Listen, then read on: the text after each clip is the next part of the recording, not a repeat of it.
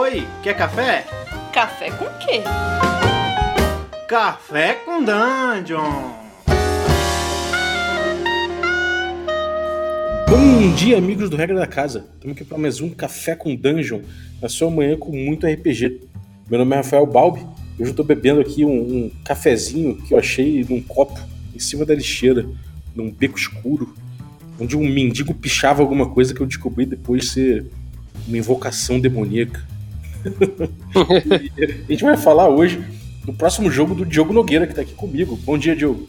Bom dia, galera. Tudo bem? O que, que você está bebendo aí?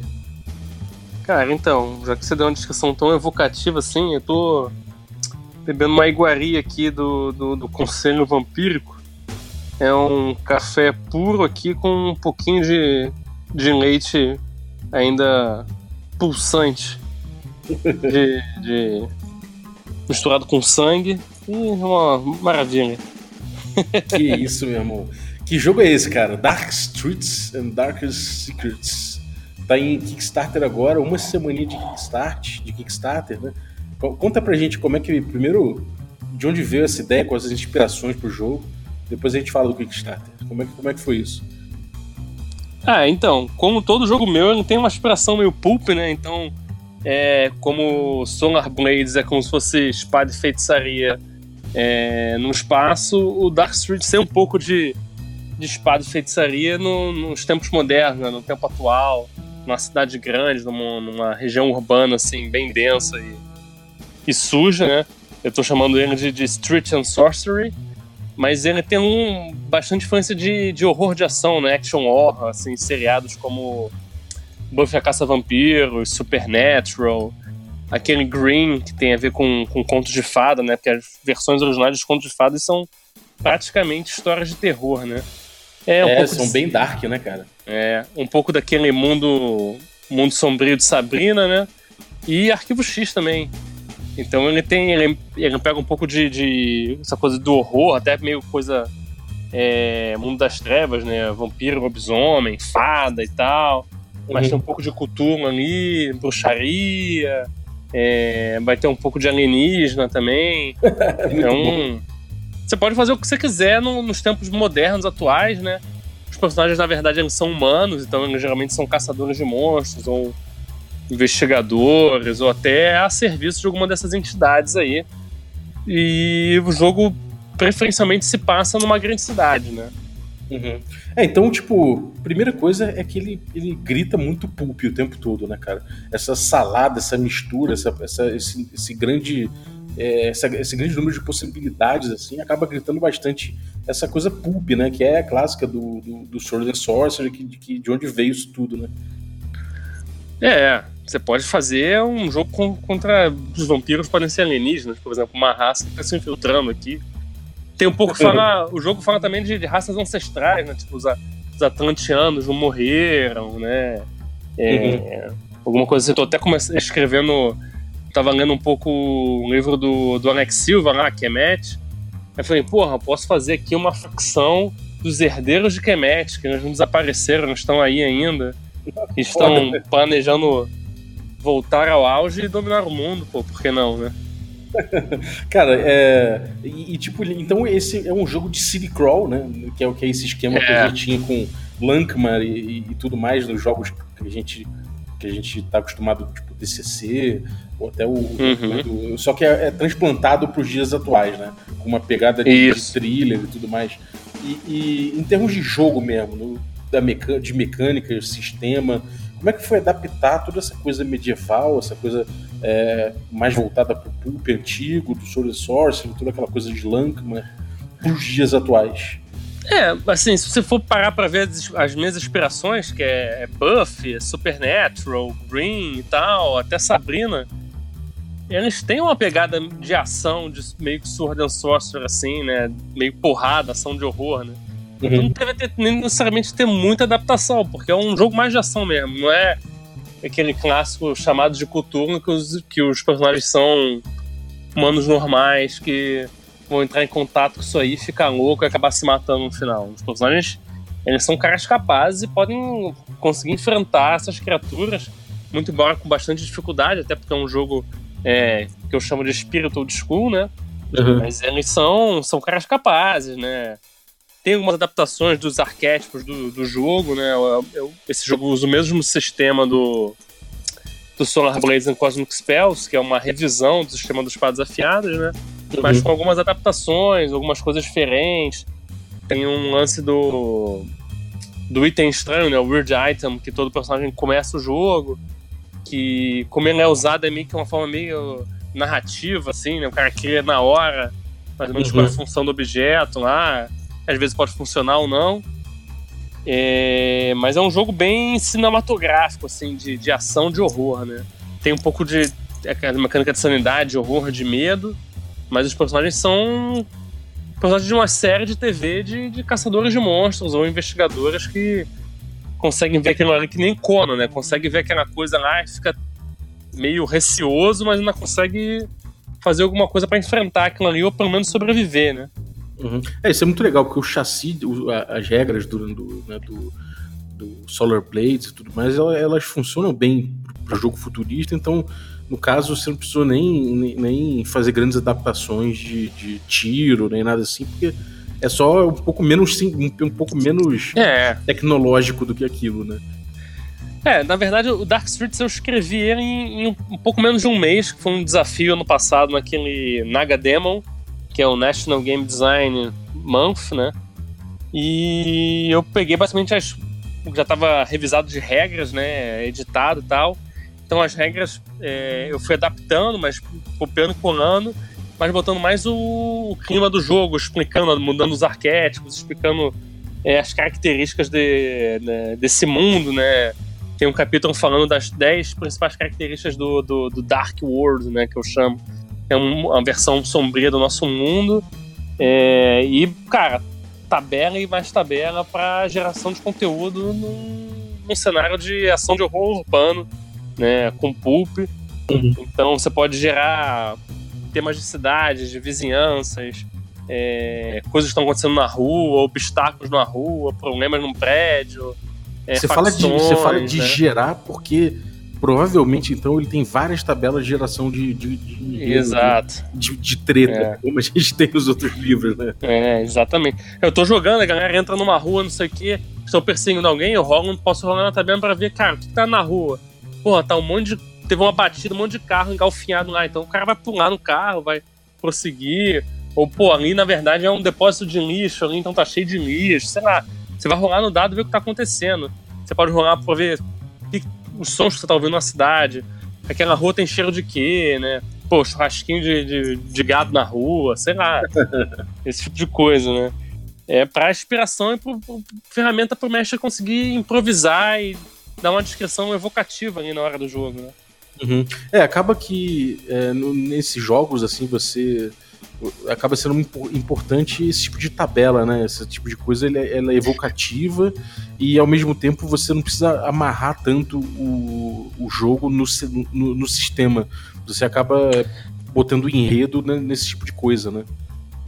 É, ainda mais num, num jogo ambientado numa cidade, uma cidade moderna, então que você pode ir para qualquer lugar, né? Então o jogo necessariamente não tem que ser sandbox, né? tem que ser aberto, porque as possibilidades para onde os jogadores podem ir é, no mundo atual é, são infinitas, né? Praticamente.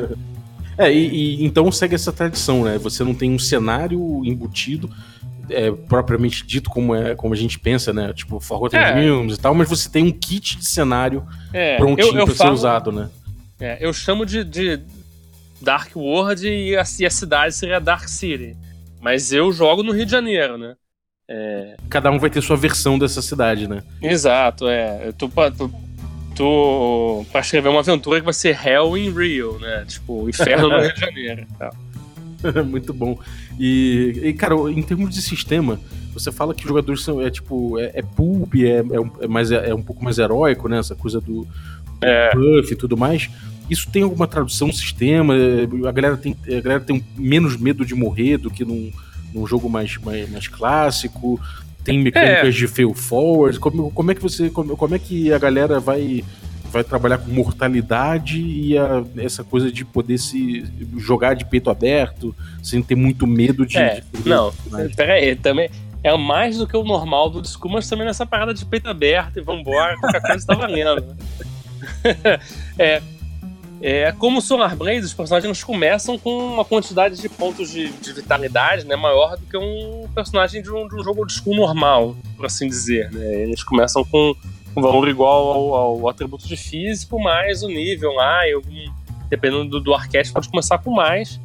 Existe uhum. a coisa do, dos pontos de audácia, né? Que são Dairy Points, que é como se fosse um, um ponto heróico, o cara pode fazer ações a mais e tal. Fail forward.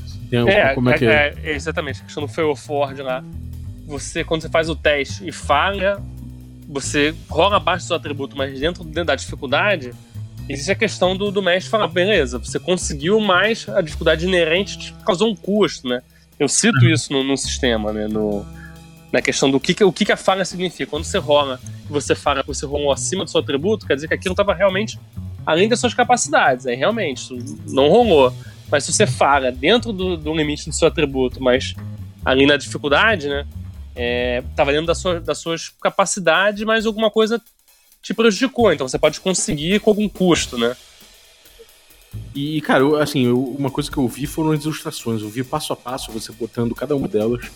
E foi incrível como você conseguiu transplantar é, o mesmo tipo de arte, o mesmo tipo de sentimento, um pouco de, de, aventur, de aventuresco, pulp, não sei o quê, pra cidade, né? Tipo, parecia uma ilustração, claramente uma ilustração daquelas que a gente vê no, no, no, no Sharp Swords and Sinister Spells, que já é um clássico, e a gente olha aquilo é ricamente transplantado para a cidade. É, como, é que, como é que foi a questão da arte para você nesse, nesse livro? Porque, é, o, tomando como base o Solar Blades and, and Cosmic Spells, a arte está cada vez mais importante nos seus lançamentos, né, cara? É, assim, você sabe, assim como eu, você é fã do, do DCC RPG, né? E uma coisa que, Sim. cara, é muito marcante para mim, que o DCC mudou minha visão, assim, de RPG, foi a questão da arte, assim. A arte, para mim, é uma coisa muito importante no jogo. O DCC, ele é um jogo que trabalha muito com isso. Cada página tem algum, algum elemento de arte, que seja um detalhe aqui. Tem páginas inteiras com aquela arte bastante evocativa de artistas diferentes, né? Cada um dando uma visão daquilo, daquele universo ali. E eu quis fazer isso desde do, dos Espadas Afiadas, mas, mas tinha um orçamento menor. Eu fiz ali o que eu conseguia fazer. O Solar Blaze eu tive um orçamento maior, né? Então consegui botar muita arte, contratar vários artistas para fazer coisas diferentes. O Dark Streets eu já não tive tanto orçamento, foi meio que um jogo, um desafio ali, fazer rápido, barato e tal, mas eu consegui fazer muita arte eu mesmo, né? E consegui contratar um Bradley McDavids, que é um artista que trabalha por DCC né? Uhum. E ele fez algumas artes para mim e conseguiu uma, umas stock arts bem evocativas, assim, né? Eu faço é. bastante uso de stock art, mas assim, eu, eu, passo muito tempo selecionando exatamente o que eu quero, né? Eu não, não e tento evitar artes que são muito usadas, talvez, né? É, porque é, é, é uma coisa para tornar o teu jogo único, então não adianta pegar é. uma coisa bastante usada. Mas, cara, é, tipo, pelas, pelas ilustrações que eu vi, eu já sei que vai ser lindo. é, é, muito é, legal eu, porque eu... você pega uma arte dessas e você já fala, cara, isso aqui já é uma inspiração pra uma aventura, né? É, não, tem umas artes que. Eu sempre penso assim, pô, eu queria podia fazer um trabalho de pegar cada arte de página inteira assim e transformar numa aventura, entendeu? Botar aqui até como uma capa, fazer uma aventura curtinha assim. Porque arte eu trabalho muito com, com expressão em arte, cara. Para cada jogo meu, eu tenho uma uma pasta lá no Pinterest, né?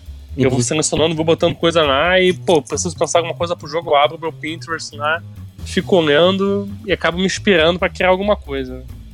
Não, isso é, isso é bom, cara. É uma boa dica pra galera.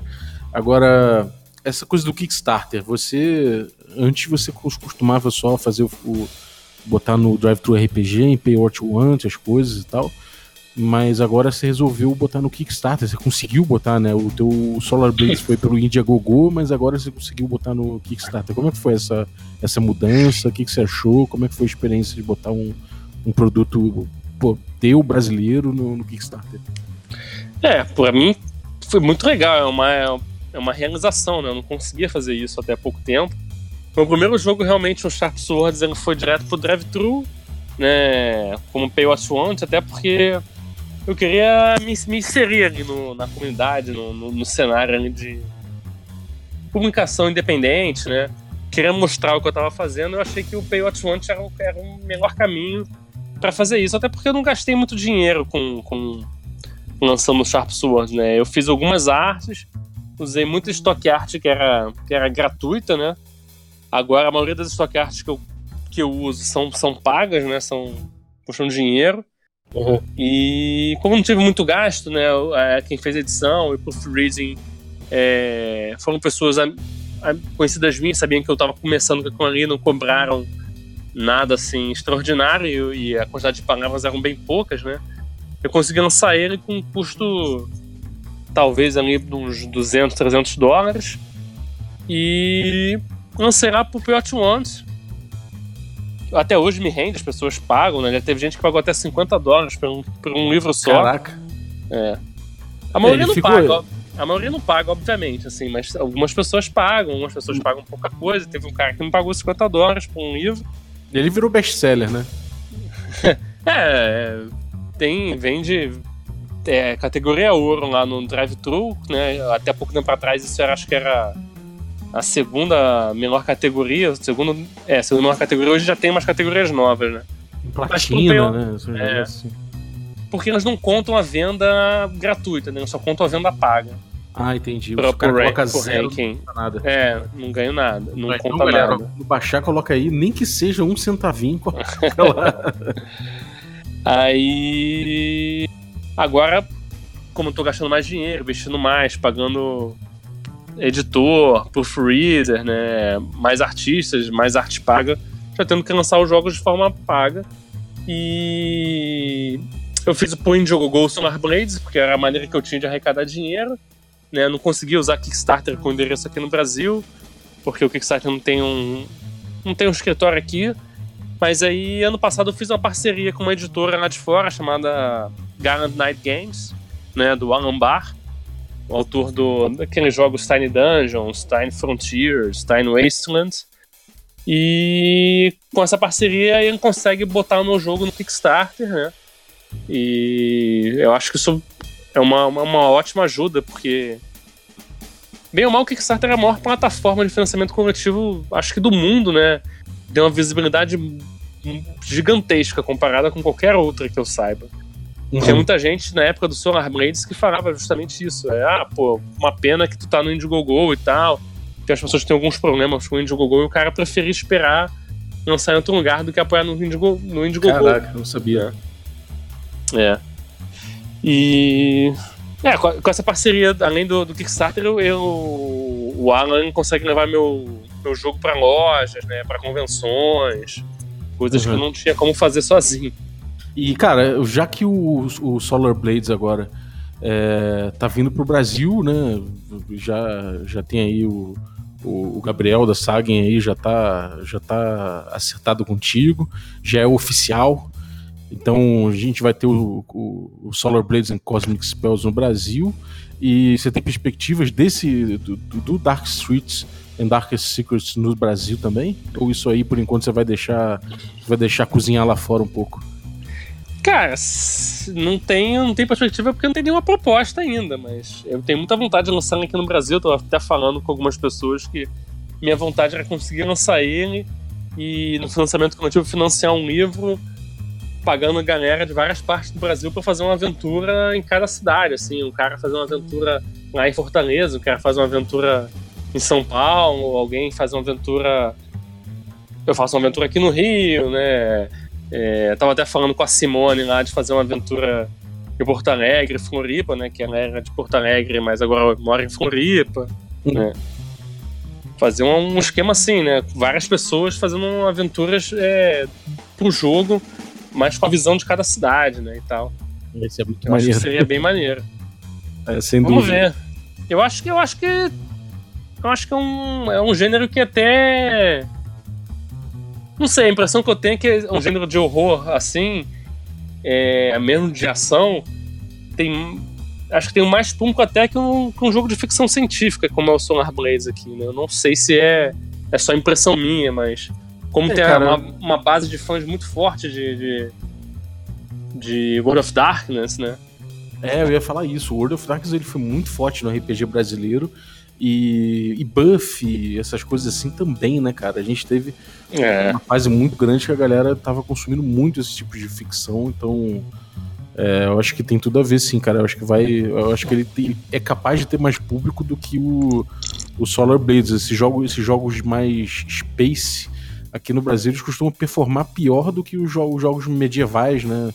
De forma é, geral. Medieval, e, medieval em geral sempre é o mais, não importa onde esteja, né? Medieval é, é o carro-chefe do, do RPG, eu acho. Terror também, né? Medieval e terror, assim, tipo, o terror contemporâneo, tipo, é. Pula, essas coisas assim, sempre dão uma, uma, uma, coisa. Uma coisa. uma movimentação boa, né, cara? É. Eu acho que tem grande chance de, de ser um, um jogo bem jogado aqui, eu acho, né? Vamos então ver. fica de olho aí, galera. O Gabriel fica de olho. é, dica tá dada. Mas é isso, cara. É... Mais algum recado pra galera a respeito do, desse jogo, de outros jogos, outros projetos futuros? É, galera. Quem entrar lá no, no, no, Kickstarter do Dark Streets and Darkest Secrets vai ver lá toda a descrição do projeto. Tem um link é, pro texto completo do jogo, pra se você quiser dar uma lida, dar uma conferida antes de decidir se vai apoiar ou não. Né? Você pode conferir o jogo inteirinho lá é, no Google Drive. E se não dá, tá dando para apoiar agora, porque o prazo é muito curto, né? Uma semana só, às vezes o cara tem que esperar virar o cartão. É, o jogo vai pro drive-thru, mas se você puder dar uma compartilhada, falar aí pra algum amigo aí, espalhar a notícia aí, porque é, é um jogo de autor nacional que tá lá fora, né? Que, sei lá, a gente vai tentar mandar pra, para premiação, alguma coisa assim, pode ser que dê um destaque aí para produção nacional, né? Já tô falando com alguns outros autores também de levar alguns jogos para lá. Eu acho que é uma estamos começando a ganhar mais terreno lá. Pode ser uma boa para todo mundo, eu acho. Maravilha. E, cara, valeu então. É, obrigado aí pelo, pela participação, por trazer aí o, mais um jogo pra gente representar também Brasil lá fora, game design brasileiro lá fora. E, cara, uma coisa assim que eu acho muito legal é que você está criando uma base comum de jogo, né? Como a gente tem o OSR com os D&D like, né? É você tá dentro uhum. do OSR trazendo um, um, uma base comum de jogo, né? Com, com, esse, com, esse, com essa coisa, com esse fio old school, com esse espírito old uhum. school. E que é uma base para criar várias outras coisas, né? O, o Ramon tá, tá mexendo para é... mais um, um bang bang. Tem gente Exato. que já vi fazendo outras coisas em cima dele. Então, cara, é muito legal que isso já vire uma base para ser fazer sistema rápido, fazer, fazer outros é. jogos rápido, né, cara? Não eu consegui, vou transformar ele num. Se eu conseguir, vou transformar ele num SRD lá também. E a, o, o Sonar Blade tem licença de compatibilidade, né? O Dark Streets vai ter também. E estamos vendo para deixar tudo uma licença aberta. Pra quem quiser produzir material, é só pegar e mandar brasa. Maravilha. Então, cara, obrigado. E... Obrigado aí, Rafael. Tamo junto.